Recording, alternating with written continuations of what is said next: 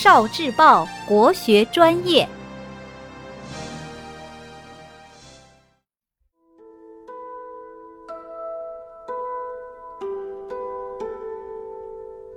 故事宝盒，性格不同的两兄弟。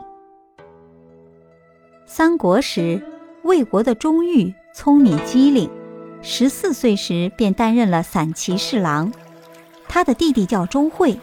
两人的脾气性格完全不同。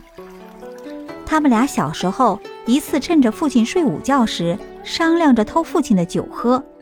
那时父亲已经醒了，但他假装还在睡觉。于是他看见钟毓先恭敬地行礼，然后才端起酒杯，而钟会则只顾喝酒不行礼。后来父亲问钟毓为什么行礼，钟毓说。酒是用来完成礼仪的，我不敢不行礼。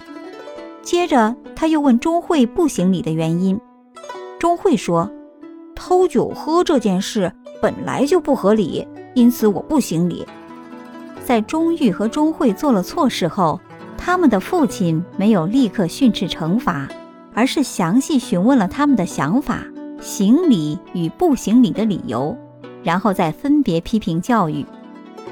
尊重孩子个性的不同，根据不同的个性采用不同的教育方法，这就是因材施教。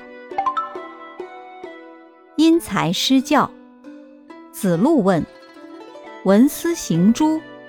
子曰：“有父兄在，如之何其闻斯行之？”冉有问：“闻斯行诸？”子曰：“闻斯行之。”公西华曰：“有也问闻斯行诸？”子曰：“有父兄在。”求也问闻斯行诸？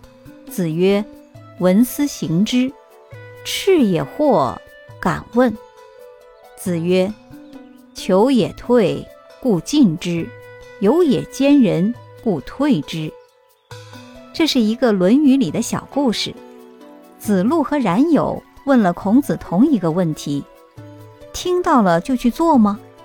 孔子告诉子路：“你有父亲兄长，当然要听听他们的意见。”但是孔子却让冉有听到后立刻就去做。为什么孔子的回答不同呢？因为子路好勇鲁莽，需要约束；而冉有做事畏缩，所以需要鼓励。哦。聆听国学经典，汲取文化精髓，关注今生一九四九，伴您决胜大语文。